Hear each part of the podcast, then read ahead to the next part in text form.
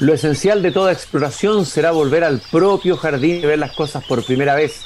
Decía el poeta T.S. Eliot, queridos y queridas radiovidentes, muy buenas tardes. Estamos abriendo como todos los días de lunes a viernes la verja de madera de mi jardín a través de Pauta, pauta.cl y también de Spotify. Saludo a todos los radiovidentes de Temuco, Antofagasta, Viña del Mar, Valparaíso, Santiago. El día, el primer sábado de noviembre se celebra el Día de la Fauna Chilena. Y para celebrarlo, hoy día vamos a tener una interesantísima conversación con alguien que ha dedicado su vida a buscar, a entender, a investigar varios mamíferos, varios felinos particularmente, pero no solo felinos, porque ha investigado otro animal y lo vamos a ver ahí, de la fauna chilena, que está cerca nuestro, pero que a veces la mal conocemos, o porque no nos hemos topado con alguna de esas especies, que es lo más frecuente, ni el mismo entrevistado dice que se ha topado con varios de ellos, imagínense nosotros, pero a veces el azar puede hacer que nos, haya, nos haga encontrarnos con algunos de ellos, por ejemplo, con el mítico gato andino o el gato Colo Colo u otros. El poeta Manuel Silva Acevedo, en un bello libro, Premio Nacional de Literatura, Día Quinto, que le dedica a su nieto, en donde manifiesta su preocupación por los efectos del cambio climático en la desaparición de especies, tanto de la flora como de la fauna, hablando de su libro que se llama Día Quinto, dice, ya quisiera el autor que el poema fuera el arca de la salvación para las desamparadas criaturas silvestres de la tierra y emitir un fuerte silbido de alerta como la vizcacha para que la fauna chilena se pudiera guarecer entre líneas de su escritura, mimetizarse con las figuras y los tropos, convertir las palabras en seguras madrigueras, dice el poeta. Es, bello ese fragmento de día quinto.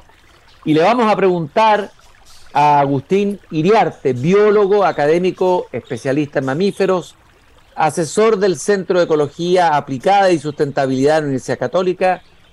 Él fue director de una, una, a decir, de una oficina o de un departamento dentro del SAC, fundador de la consultora Flora y Fauna, autor de más de 20 libros, entre otros guías de los mamíferos, mamíferos de Chile, los carnívoros de Chile, ha hecho estudios de doctorado en ecología animal, un Master of Arts en mención en conservación animal en la Universidad de la Florida.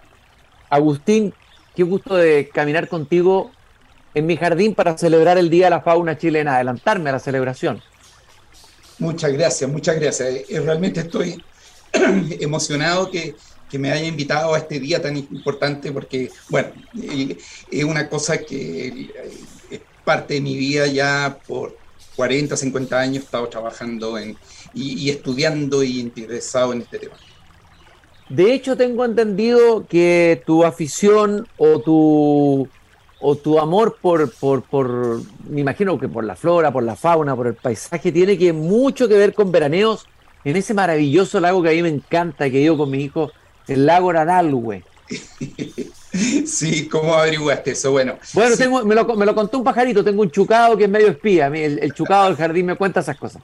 Sí, mi familia tenía un fondo allá y íbamos todos los años, mi papá construyó una casa, bueno, mi abuelo y mi papá íbamos todos los años y, y era y fue terrible porque yo caminaba, me metía a caballo al interior hacia el Parque Nahuelbuta y era puro bosque nativo, era precioso, lleno de animales, insectos, de todo. Y al año siguiente, ¡wow! Uh. desaparecía por forestales que cortaban el bosque nativo. Los pinos, el monocultivo del pino, el eucaliptus, ¿no es cierto? Que... Y, y yo a partir como los 12, 13 años, les dije a mi papá que quería estudiar ecología y para conservar la flora y fauna silvestre. ¿Y cómo fue la reacción de tus padres? ¿Fue entusiasmo, no júbilo? no, no, les gustó mucho. ¿ah? Ellos pensaban que yo iba, iba a estar cesante o muy mal y qué sé yo.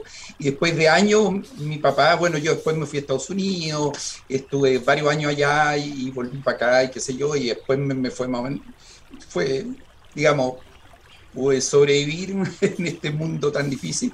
Y, mi papá me dice, parece que tú tenías razón y yo me equivoqué. Claro, claro decir que se estudiaba ecología en esos tiempos era distinto que probablemente decirlo hoy día, ¿no? Imagínate años 70, claro. Era. toda esta cosa era chino, era una cosa muy especial, pero se vino, afortunadamente, eh, por ejemplo, cuando yo entré al SAC a trabajar el año 91, casi no pasaba nada. Eh, había, yo recuerdo que una vez al director nacional le dije, tenemos que hacer centros de rehabilitación de fauna en todo Chile. Y el director me dijo, ¿centros de qué? ¿Qué es, eso? Bueno, ahora es más de 40 centros de rehabilitación de fauna en todo Chile y nadie se imaginaría que no puedan existir.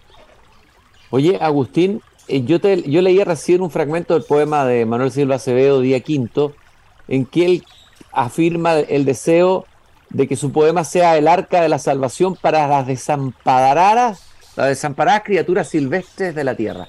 ¿Cuán amparadas o desamparadas o están nuestros mamíferos eh, chilenos? Están bastante desamparados. Desamparados básicamente porque Chile, según todos los modelos que se están estudiando climáticos, Chile va a ser de los países tal vez del 10-20% del mundo más impactados por el cambio climático. Eso es tremendo, feroz. ¿ah? Entonces, eh, eh, ah, solo, aceptar, solo aceptarlo como información no es fácil, ¿eh? es duro. claro, por ejemplo, no sé si tú, cuando nosotros éramos chicos, el clima venía del, del mar. Mm. Uno decía, está lloviendo en Viña, va a llover acá y no sé si te has fijado que ahora el clima viene del sur. Mm. ¿Te puedes imaginar el cambio que significa eso? Mm. Entonces lo que pasa es que las lluvias no llegan a, Santiago. No. Entonces, por, eso me, por eso me vine al sur y estoy aquí en el sur ahora. Eh, pero, eh, y, la sensación de sequía que tenemos aquellos que tuvimos infancia lluviosa es una sensación angustiante. ¿ah? Claro. No, mi, padre, que nació el año 27, bueno, ya está muerto, pero él, él contaba de que cuando chico pasaban 15 días lloviendo sin parar en Santiago. No para llover. Claro, llovía de abajo para arriba, como decían también los antiguos. Oye, Agustín, a ver, eh, eh, ¿cuáles son de las especies que tú has estudiado las más afectadas y por qué? Eh, particularmente tú has estudiado los felinos, pero también has estudiado otro y también incluso entiendo que has estudiado a mamíferos marinos, que ahí Chile también tiene una riqueza bien interesante, vamos a hablar de eso. Sí, vamos a hablar de eso. Pero, por ejemplo, te cuento el caso, eh, vino a Chile hace ya tres años antes de la pandemia, un especialista de National Geographic que se llama George Sartore. Mm. Él es el mayor experto para fotografiar fauna silvestre en, eh, digamos, en cautiverio, pero saca unas fotos perfectas. Y él, su plan es fotografiar todas las mamíferos del mundo.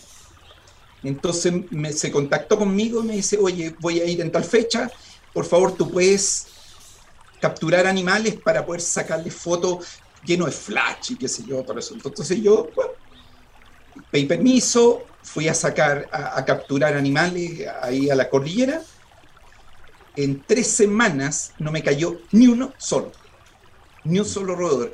Cuando yo hice mi tesis, mi primera tesis de magíster en hace ya 35 años, 40 años, y me caían, no sé, 10, 15 eh, roedores por día, por noche. Qué impresionante, Ahora, en tres semanas no cayó ni un solo.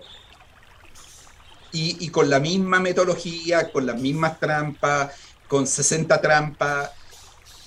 Lo que significa es que, bueno, este año por suerte llovió un poco, pero los años anteriores, estamos hablando de 10 años de sequía, es para la fauna es mortal.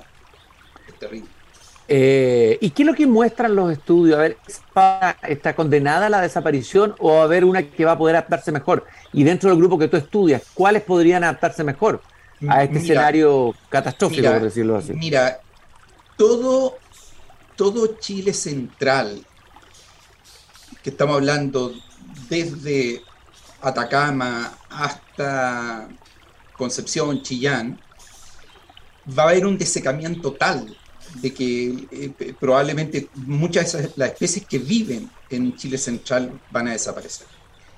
Ahora, esto estamos hablando de, de unos 30 años más, digamos, pero, pero por ejemplo hay unos modelos, eh, ahora eh, yo tengo un sobrino que estamos trabajando en varios artículos que ellos lo, él es geógrafo y, y, ellos tienen unos modelos para predecir lo que va a pasar en 30 años más. ¿Ya? Y por ejemplo, las especies que están en la cordillera le va a ir bastante bien, por ejemplo, el gato andino. En cambio, el gato colo colo que vive en el plano va a desaparecer. ¿Y qué va a pasar en el sur? Tú hablaste del centro, ¿qué pasa en el sur? El sur va, eh, va a seguir el, el, el, el proceso de desecación, pero no tan extremo. Y, y, lo sorprendente es que ahora como que las nubes vienen del sur. Entonces, yo diría que toda esta zona mediterránea central, que, que es súper importante para nosotros, porque eh, tu auditorio a lo mejor saben, pero hay siete zonas mediterráneas en el mundo. Mm. El Mediterráneo, eh, California, eh, Australia, Sudáfrica y Chile. Y esta una es de, la zona mediterránea que tiene especies de flora y fauna muy especial, que son únicas en el mundo, va a tender a o a desaparecer o bajar mucho su población. Eh, Agustín, tu fascinación ha sido, entiendo, por los felinos, ¿no es así? Sí. Tu, tu fascinación primera, se entiende esa fascinación, y, re, y, ahí quiero recordar acá la fascinación que tenía Borges, Jorge Luis Borges, que es uno de mis autores favoritos, por el tigre. Por ejemplo, Borges, Borges decía en un poema El tigre, iba y venía delicado y fatal, cargado de infinita energía, del otro lado los firmes barrotos, barrotes, y todos lo mirábamos. Era el tigre de esa mañana en Palermo, y el tigre de Oriente, y el tigre de Blake, y el tigre de Hugo y Cher Khan, y los tigres que fueron y que serán, y asimismo el tigre arquetípico, ya que el individuo en su casa, en su caso es toda la especie. Pensamos que era sanguinario y hermoso. Nora, una niña, dijo, está hecho para el amor. Seguramente será el tigre que veía él en el zoológico de Palermo. Claro. Pero la fascinación, Ahora, hablemos un poco de los felinos, ¿no? Es, eh, todas las culturas han tenido fascinación por los felinos. Mm. Por ejemplo, en, en, la cultura aymara, por ejemplo, Titi es el gato andino. Mm. También es gato. y, por ejemplo, el, el Titicaca es, eh, se ha hecho imágenes satelitales de este lago gigante que hay en el altiplano perú-boliviano y tiene forma de un felino. Ahora, ¿cómo lo supieron ellos? Una de las tantas preguntas que uno se hace, pero por ejemplo, en la... Yo a veces he ido a, museos en Perú y en Bolivia y es impresionante la cantidad de vasijas y otros tipos de... con felinos, con cánidos también, bueno, otros tipos de fauna, pero mucho felino. Entonces, la fascinación por el felino era, era muy impresionante. Por ejemplo, hasta el año 64, en Putre había una fiesta del Titi, que es una fiesta del gato andino. Uh -huh. Lamentablemente esa fiesta se perdió, pero ellos bailaban, bueno, hasta el día de hoy, en, en una fiesta de la señalada, ellos sacan sus gato andino y gatos colocolos que lo tienen embalsamado y bailan con ellos. Entonces, y, eh, eh, hay toda una, una cosa muy fuerte. Oye, Agustín, tú has estudiado científicamente a los felinos chilenos. Eh, bueno, el gato andino ya vamos a hablar de él con más sí. detalle. ¿Qué es lo que te sigue fascinando a ti? Ahora ya con todos los elementos que cuentas de investigación de, lo, de los felinos. Eh, y particularmente de los felinos chilenos. Es que es, sabes que son muy inteligentes. Es un desafío enorme porque ¿qué es lo que hacemos nosotros? El sumo del sumo es poder atraparlos y ponerle un radio collar o normal o satelital, porque eso nos ayuda mucho a, a saber qué es lo que qué es lo que hacen, qué comen, por dónde andan. Bueno, y las veces que hemos podido capturar este tipo de, ejemplares es muy impresionante porque, por ejemplo, en Torre del Paine estuve seis años atrapando puma y gato Jofroyi, que es una especie que está allá, que se llama gato monte argentino, le decimos nosotros. Si primero son muy inteligentes y es impresionante porque a los pumas los seguíamos todo el día viendo y ellos nos miraban y nos seguían y, es, es, su inteligencia, es, realmente apasionante. Oye, y bueno, existe la, el temor, ¿no es cierto?, de encontrarse con un puma. Sí. Eh, los seres humanos entramos en un estado de terror. ¿Está fundado eso o es mitología? es bastante mitología. Eh, por ejemplo, no sé si tú sabes ahora, que está muy de moda eh, especialmente la zona de Torre Paine, pero además varias estancias vecinas, son los mejores lugares para ver puma en el mundo. Y está llegando mucha gente. Este, este, verano va a ser el boom, porque ya hay 6, 7 estancias que dan esos servicios.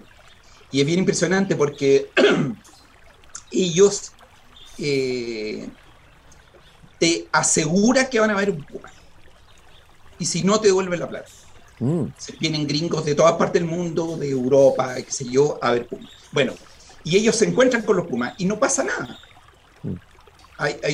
a veces, bueno, eh, CONAF siempre pone la alerta de que, por ejemplo, hay gente que se quiere sacar una selfie con un puma. Entonces se dan vueltas y, ponen su celular para poder aparecer, ah. lo cual es extremadamente peligroso, dar, darle la espalda a un, a un puma de este tamaño pero sorprendentemente hay un solo caso de un pescador que fue muerto por un puma. Eh, yo estaba en el SAC todavía, dimos el permiso para capturarlo, lo matamos y en su interior encontramos restos de, este pescador. Y el, eh, el, puma estaba muy flaco y le faltaba un colmillo. Entonces creemos que el tipo estaba desesperado y encontró este, este pescador y, lo mató y se comió. Entiendo que hay... El único caso que conocemos en Chile nosotros en, la historia. Eh, entiendo que hay cinco especies de felinos en Chile. Vamos a ir rápidamente viendo y deteniéndonos un poquitito en cada uno. El famoso gato guiña, el más pequeño de todos, que tiene un, nombre muy, muy juguetón, muy bonito, muy sonoro, el gato guiña. Ahora hablemos de él. ¿Qué es, lo, que nos puede fascinar de él y por qué nos podría interesar ese, ese gato? El nombre es Mapuche, Mapundum, y es el segundo gato más chico del mundo. Incluso ah. hay, una población que no, no alcanza para su especie, pero una población que se ha estudiado en Laguna San Rafael. Hay como tres, cuatro estudios que los capturaron y los siguieron, que es el, esa población es el felino más chico del mundo. Eh, eh, por ejemplo, en, en, los estudios que se han hecho, no superan los 900 gramos, lo cual hay un Félix Margarita que está en, Asia que tiene un, kilo. Entonces estamos hablando de un animal extremadamente pequeño, que es, está emparentado con este gato Jofroyi. Genéticamente son parecidos, pero son especies distintas. Y el y es, es una especie que es bastante temida no por los hombres, sino que ellos, por ser muy chicos, se meten mucho en los gallineros y mm. dejan la tendalada a los gallineros. Eh, y está el gato Colo Colo, ya yo pro lo, lo citaste al, pasar. Hablemos del, gato Colo Colo, un nombre de un equipo muy popular y de un cacique, ¿no es cierto?, nacional. Yo, siempre digo como broma en mis charlas que queremos cambiarle el nombre porque no me gusta ese equipo. Yo como hincha de Universidad de Chile no... Gato azul tendrías que colocarle. Claro, ya. Hay, que reconocer que el, abate Molina lo, lo nominó, así que eh, el, abate Molina es nuestro gran prócer, que fue mm. de los primeros especialistas en fauna latinoamericano en la historia. Qué impresionante, estamos hablando del siglo... El, 1780. Siglo XVIII. ¿ah? Claro, imagínate que Linneo, que el que definió esta nomenclatura para definir la especie, había hecho su nominación recién en 1770. Entonces, eh, Molina supo de esto y él empezó a nominar varias especies, entre ellos el guanaco, bueno, el puma, eh, el gato colo colo, bueno, y, muchas especies chilenas las nominó él. Están bueno, y en, ese, y en, ese, tiempo tiene que haber habido probablemente especies que hoy día no hay, o había ah. más visibilidad probablemente, o sea, eso ha sido el paraíso para la, para la visión de animales y de mamíferos, etc. Era, estaba todo por descubrir, entonces recién habían llegado los primeros especialistas, pero a Chile no llegaban. ¿ah?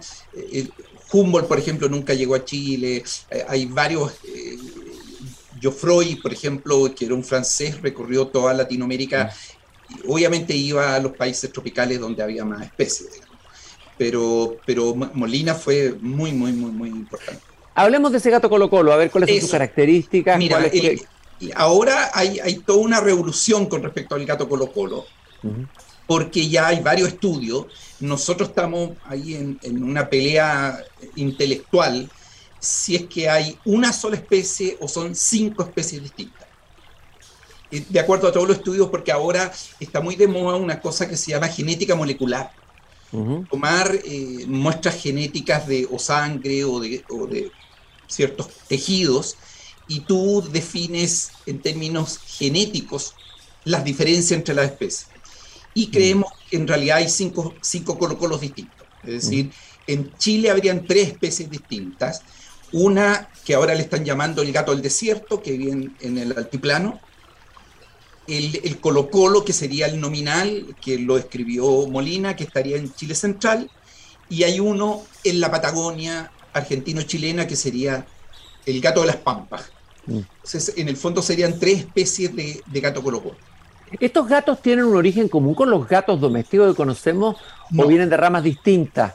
Eh, mm, distintas, distintas, porque, por ejemplo, hay, ah, mitos de que en Chiloé, por ejemplo, era típico que los, las huiñas, machos, atacan a gatas y la intentan preñar no se, no se divisan, es decir, no, nace nada. Pero en esta pelea a veces les, les dañan la columna vertebral, porque la, reproducción de gatos es muy, entre comillas, violenta, es muy... Mm. Eh, entonces, bueno, y, el, y, no se reproduce. En definitiva, todos estos gatos que tienen el género Leopardus son parientes cercanos. Los más cercanos, la guiña con el gato Jofroy pero hay cierta relación con el Colo Colo y este gato andino, que son todo un grupo de gatos sudamericanos que está completamente separados del, del Félix de, Europa y norte de África. O sea, no se puede decir que los gatos hacen el amor, eso sería una expresión inadecuada por lo que acabas de describir. Eh, oye, Agustín, ahora, la pasión, lo que ha concentrado tu, tu tiempo, tu energía, tu dedicación como investigador, lo decíamos al comienzo del gato andino, incluso hay una alianza gato andina en que intervienen varios países, varios investigadores, me imagino. ¿Por qué esta fascinación por esta especie escasa, entiendo? Sí, muy eh, escasa. Hay, pocos, eh, poco visible. A ver, me, llama la atención que le haya dedicado una parte de tu vida a un gato que ni siquiera has podido ver, o sea, ni siquiera lo has visto, pero le has dedicado tu investigación a ese gato, el gato andino. Descríbelo primero y, ¿Y cuáles son sus características? Si alguien Mira, es un gato precioso. No, no, sé si pueden ver, mostrar unas fotos, pero es, un gato de una cola larga, con nueve bandas. Está muy acostumbrado al, altiplano, a las zonas rocosas, a, pesar de que aquí un colega que trabaja, que trabajamos, eh, Bernardo Segura, lo acaba de detectar en el Parque Maguida Así que imagínense, aquí hay unas fotos que sacó él, que sale el gato medio nublado y, y atrás Santiago. Mm. Entonces, eh, o sea, anda, anda, merodeando Santiago el gato. Exacto, este. exacto. En el Parque Maguida ahí tiene crías, se ha reproducido, ahora tiene toda la historia ahí, entonces bien impresionante porque, pero, pero ¿qué es lo interesante? Que está en, en unos sectores que son muy inaccesibles muy rocosos, ideales para que haya vizcacha, su presa principal, y, este gato andino. Ahora, ¿qué tiene características únicas? Entonces es absolutamente hermoso. Mira, a ver, les voy a mostrar una. Miren, no, sé si pueden ver. Sí, ahí está el libro, Mamíferos de Chile. Esa es la guía que tú publicaste. Sí. Entiendo que una, hay una edición nueva, y una edición antigua de hace más de 11 años, ¿no? Claro, esta, esta es la nueva. Y, y, este es el hermoso gato andino. Esta es una foto tomada en la región de Coquimbo. Es bello realmente, ¿eh? es muy bello. Sí, no, realmente. Entonces, ¿qué es lo que pasa? Se hizo el año 96 un, el, por todos los especialistas de felinos del mundo un libro, yo participé en parte, para definir cuáles son las prioridades de investigación en diferentes especies del mundo. Y para la, Latinoamérica y para América se definió que el gato andino era prioridad número uno porque no se sabía nada. El año 96. Nos contactaron a todos los que sabíamos de felino en Chile, en Argentina, Paraguay, y que sean todos los países. Nos dieron algo de recursos y empezamos a averiguar qué se sabía de Chile. Lo primero que yo hice, recorrí todo el altiplano y me empecé a encontrar con que las familias tenían pieles y animales embalsamados de gato andino y colo y que lo usaban para eh, creencias populares. Y nos empezamos a dar cuenta, por ejemplo, de que los aymara buscan, si encuentran un gato andino, lo intentan matar porque significa un año de buena suerte. Entonces, ahora, eh, eh, las primeras preguntas es, ¿por qué es tan raro? Por mm. ejemplo, nos empezamos a dar cuenta que el Colo Colo es entre cuatro y cinco veces más ejemplares que los gatondinos. Se la pregunta por qué el Colo Colo, viviendo en el mismo lugar, es más único. ¿Y hay, una respuesta o son hipótesis nomás? Hipótesis. Hipótesis porque no sabemos todavía, porque el, este gatondino eh, tiene esta cola larga. Esta cola larga lo que hace es que balancea bien entre medio de las rocas. Entonces se mueve muy bien por las rocas, entonces persigue bien a las vizcachas. Las patas son más anchas y, la piel es, eh, eh, eh, se ata muy bien a climas que pueden haber 17, 20 grados bajo cero. Entonces la adaptación es, es muy buena. Y la hipótesis que nosotros tenemos es que este gato, como es muy raro, es muy escaso, pasó en algún momento por un cuello botella genético y cuesta que se reproduzca. Por ejemplo, ¿qué significa un cuello botella genético? A ver, eh, mira, bien interesante. Eh, por ejemplo, pasó con el chita. El chita o el guepardo pasó por un, un periodo hace como unos 30, 40 mil años que eran se calcula que eran 20, 25 ejemplares los que quedaban en el mundo. Entonces, muchas de esas especies, cuando pasa eso, van a la extinción y el chita no, se logró recuperar. Y lo que hace que el chita, que casi todos los ejemplares chita son el mismo ejemplar. Genéticamente son 99% idénticos. Y eso hace de que el chita, por ejemplo, tenga, eh, los espermios son de mala calidad, tienen problemas genéticos, es como si un hombre, es como lo que pasó con los reyes europeos del siglo XVIII y XIX, que se reproducían entre sí y empezaron a aparecer una serie de enfermedades, ¿no es cierto? Claro, lógico, la hemofilia y otras que, claro, que devastaron las familias reales. Agustín Iriarte, biólogo y académico especialista en mamíferos, asesor del Centro de Ecología Aplicada y Sustentable de la Universidad Católica, autor de más de 20 libros sobre el tema, guía a los mamíferos, mamíferos de Chile, los carnívoros de Chile.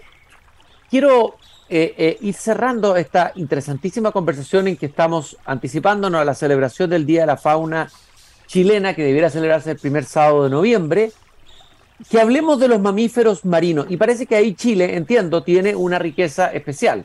Es decir, una abundancia de mamíferos que no se ve en otros lugares. Me gustaría que hablara primero en general de cuál es la riqueza de mamíferos que, eh, marinos que tenemos. Mira, una de las cosas interesantes que mucha gente se sorprende eh, es que nosotros en general no tenemos una gran abundancia de especies de tierra, eh, porque no tenemos clima tropical, etcétera. una claro, imagínate la, la, Amazonía, o sea, la Amazonía versus la selva fría, ¿no? Es que imagínate, por ejemplo, murciélagos, por ejemplo, nosotros tenemos 15 especies ahora, se acaban de descubrir dos hace poco, pero sin embargo, eh, Brasil tiene 520 especies. 520 especies, impresionante. Entonces, Es, bueno, pero por eso Humboldt no llegó acá, pero se recorrió Venezuela y devastó y se volvió loco en Venezuela, en el Claro, se vuelve loco, claro. Ah. además, por ejemplo, hay varias cosas. Primero, eh, son climas tropicales, pero además, por ejemplo, todo el escudo de la Guyana, toda esa zona del, del Orinoco, por ejemplo, ha sido muy estable. Lleva más de 80, 90 millones de años idéntica. Mm. Entonces eso hace que haya mucha estabilidad y mucha biodiversidad. Bueno, pero en Chile hay una excepción, que son los mm. mamíferos marinos. Chile tiene la mayor cantidad de especies de mamíferos marinos del mundo. No hay ningún país que lo supere. Ni Canadá, ni México, ni Estados Unidos, ni Rusia, ninguno. Bueno, ahí hay, imagínate, si es así, esto debiera enseñarse más en los colegios. no sé, debieran haber más acuarios, debieran, no sé, debiera eh, estar incorporado eso en el imaginario de los niños chilenos, ¿no? Claro, entonces yo, yo, por ejemplo, hay cosas increíbles. Por ejemplo, Argentina recibe entre 2 y 3 millones de turistas al año, nada más que para ver fauna patagónica y principalmente ballenas. Y nosotros tenemos...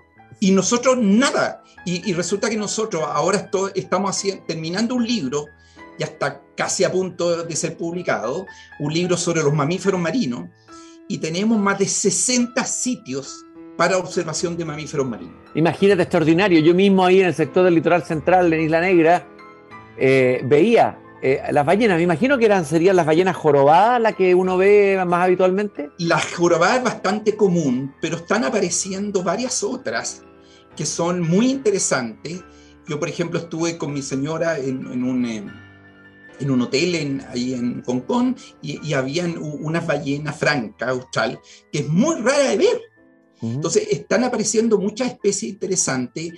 El potencial de observación de mamíferos marinos en Chile es enorme. pero eh, pasan cosas increíbles. Por ejemplo, no hay más allá de 10, 12 especialistas en mamíferos marinos en Chile. Es decir, bueno, se dice que se conoce solo, solo lo que se ama o se ama lo que se conoce. Hay un círculo vicioso ahí eh, pero evidentemente que hay un, hay un terreno fértil tanto para la investigación científica como para la divulgación, en la enseñanza y también para el turismo, evidentemente eh, por ese tema del, de apreciar lo que tenemos. ¿ah? Es infinito, porque lo que pasa es que en todo Chile tenemos sitios interesantes para ver mamíferos marinos. Y, y, antes, por ejemplo, las nutrias las mataban por la piel. Bueno, ahora cada vez hay más nutrias y es más fácil verlas, por ejemplo. Eh, eh, antes mataban los, cetáceos, ahora no, etc. Espero que la próxima vez que celebremos el Día de la Fauna Chilena, que se celebra el primer sábado de noviembre, eh, hayamos hecho un avance en la línea que tú estás señalando acá, de darnos cuenta de la riqueza que tenemos, proteger lo que ya tenemos, lo que está en peligro y sobre todo potenciar todo aquello que tú nos acabas de describir. Yo te quiero agradecer mucho, Agustín, este paseo por el jardín, este paseo por la naturaleza chilena entre eh, gatos guiñas, gatos yo, eh, gatos colo colo, gatos andinos, ballenas, etcétera. Un mundo rico de diversidad, de biodiversidad. Gracias por haber estado con nosotros aquí en Desde Jardín. Ya, pues muchas gracias, gracias. Yo lo último que quería decir es una publicidad. Claro. Eh, llevamos cinco años, seis años, desde los gobiernos de Bachelet, Piñera, ahora este, para intentar sacar el servicio de biodiversidad y áreas protegidas. Y por diferentes razones, intereses de ciertos grupos, etcétera, no ha salido todavía.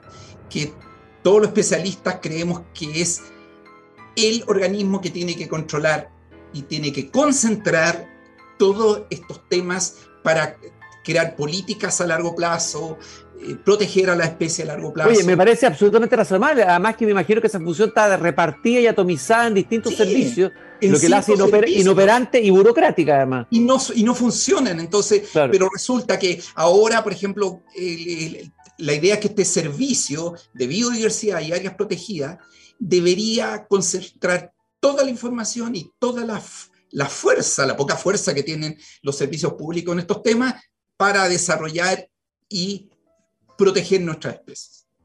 Ahí hay una tarea en la que, la que tú debieras encabezar junto con otros científicos, una tarea que me parece muy interesante, pero caramba que hay que tener paciencia para que las cosas, que los proyectos que están guardados en los escritorios de los diputados y senadores salgan y, se, eh, saquen las telarañas y se, y se activen. Eh, Agustín, muchas gracias nuevamente. por haber estado con nosotros y a lo mejor nos encontramos de nuevo cuando salga tu libro de mamíferos marinos para volver a conversar de ese mundo fascinante Muchas gracias. Que tenemos tan cerca. Muchas gracias, Agustín. Nosotros nos encontramos mañana nuevamente aquí cuando vuelva a abrir la verja de madera de mi jardín. Hasta mañana.